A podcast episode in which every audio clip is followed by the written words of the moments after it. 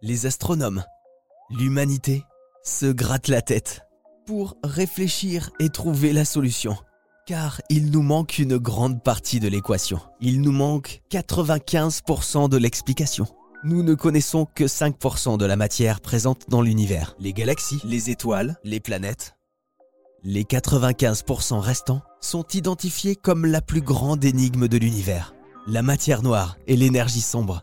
Elles auraient un pouvoir indéniable sur les 5% de matière que nous connaissons à l'heure actuelle. Et pour nous en parler, l'astronome André Méder, professeur à l'Université de Genève. Einstein, lorsqu'il a fait élaborer la, théorie de la relativité générale, il s'est rendu compte que, en voulant appliquer sa théorie à l'univers, l'univers s'effondrait sur lui-même. Et euh, il a inventé une force répulsive pour le pour le soutenir. Euh, Newton avait déjà rencontré ce problème-là. Un, révérend anglais avait dit à Newton, mais votre théorie de la gravitation, la matière s'attire, mais expliquez-moi pourquoi toute la matière de l'univers ne s'est pas mise en un gros paquet.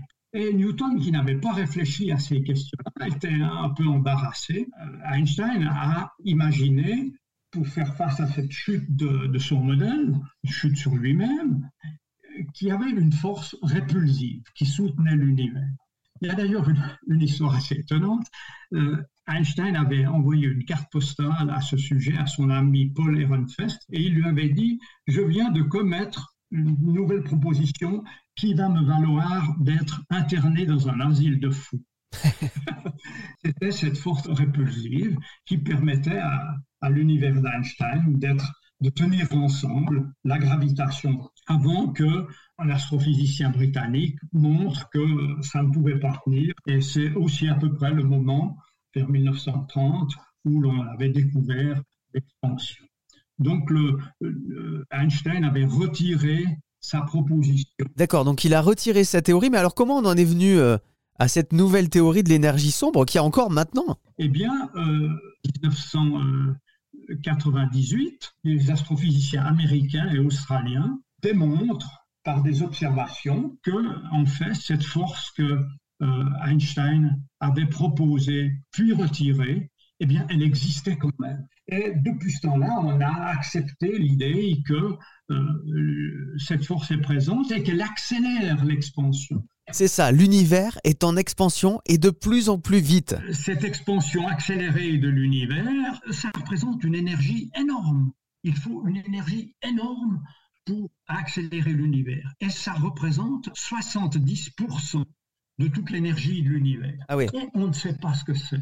On ne sait pas si c'est des particules, si c'est la loi de gravitation qui doit être différente. On a pensé qu'il y avait une, une sorte d'énergie qu'on appelait l'énergie noire qui remplissait l'univers, mais on ne sait pas ce que c'est. Il y a des, satellites astronomiques qui sont lancés pour tâcher de faire des observations. Les physiciens des particules dans, euh, des grands laboratoires tels le CERN ou Grand Sasso recherchent de telles particules et on ne sait toujours pas euh, quelle est l'origine de cette accélération de l'univers et sous quelle forme se trouve cette énergie. Il nous manque donc encore 95% de l'équation, qui correspondrait à la matière noire et l'énergie noire, la plus grande énigme de l'astronomie.